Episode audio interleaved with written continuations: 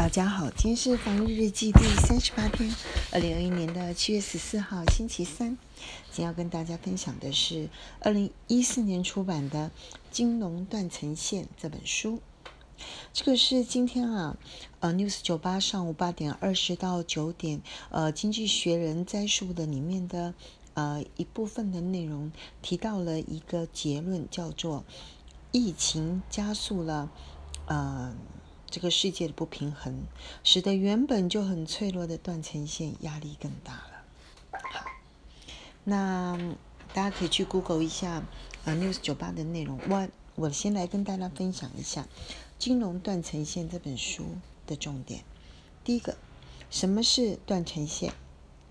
它的英文叫 Fault Line，就是错掉的线。它是一个地质学上的一个名称。简单讲呢。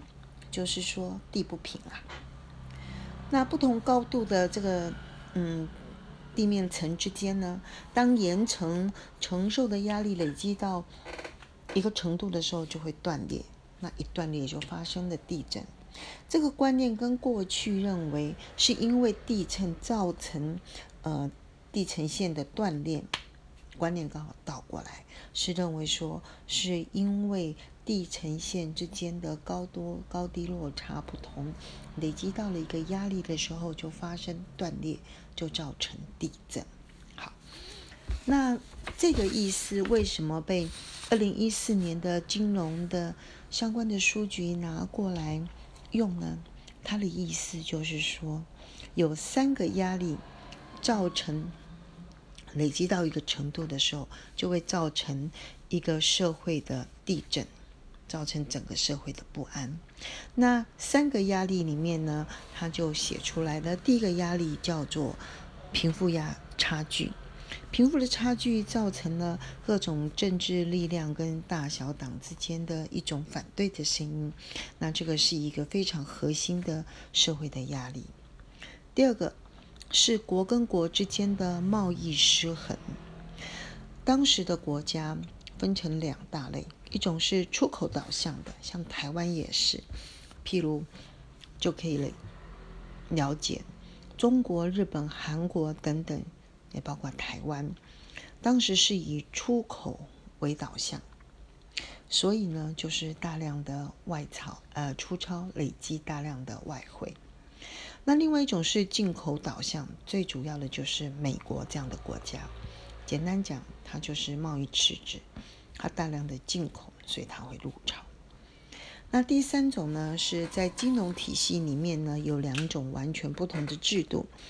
一种是像欧美、英国、美国这种制度比较完善，法律跟契约也比较完整，那照章行事的这种金融体系。那另外一种呢，是比较像开发中的国家，比较强调人脉。呃，就是有关系就没关系。那最典型的代表，还是像我们可以理解的东南亚的国家，甚至中国等等。好，那这是一个教科书的写法，所以呢，它也列出来了非常多的问题，譬如说外资流窜新兴国家造成的一些问题，还有大部分的国家社会跟保险的整个体系是非常脆弱的。第三个。资产的价格快速的上涨，例如股票跟房价。第四个，金融改革迫不容缓，大到不能倒的这件事情呢，应该要放弃。好，那教育的问题，要给孩子更公平的教育机会，还有要尽量的提升人力资源的值跟量等等。好。他列了这么多的问题，我们就会来看，为什么要提到二零一四年这本书呢？因为啊，疫情呢，使得这个不平衡的现象呢，这个脆弱的断层的风险越来越高，地震就快要来了。呃，这个我们可想而知啊。他点出来几个问题，这个我们综合一下就可以了解。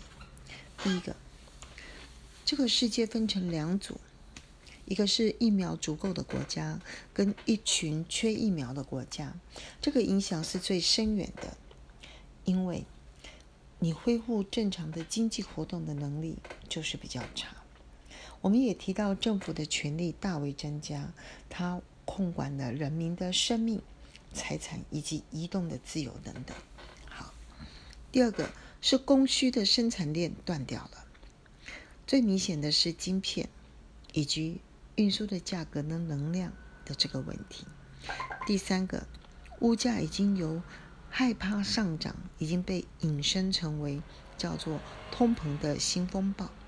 我们都看到了原物料的价格，譬如农粮、金属、石油的价格的上涨，也看到了股市里面 K 型化的上涨，房价暂时停顿，但是。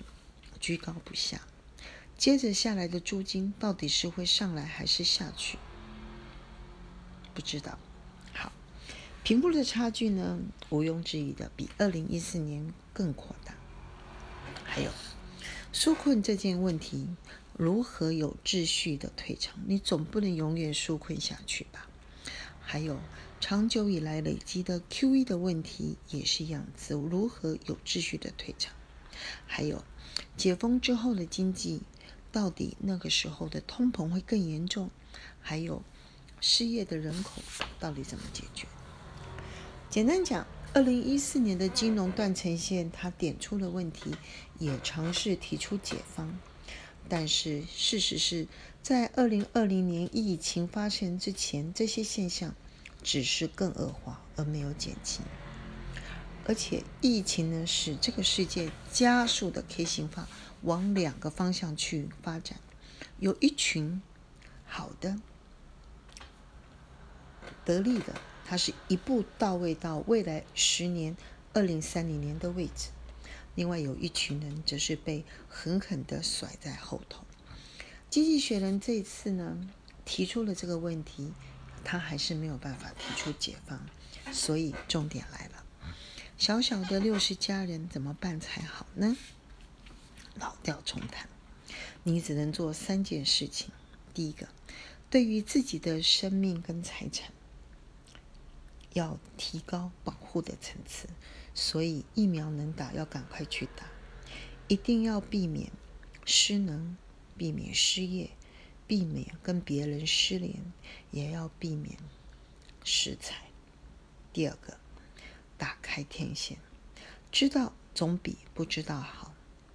早一点知道也比晚一点知道好，你才能够想出一些应应对策。第三个，最重要，心理建设，不要慌张。还是那句话，即使明天是世界末日，今天我也要好好的把我的花园整理好，过好当下的小日子。好，以上。大家加油喽！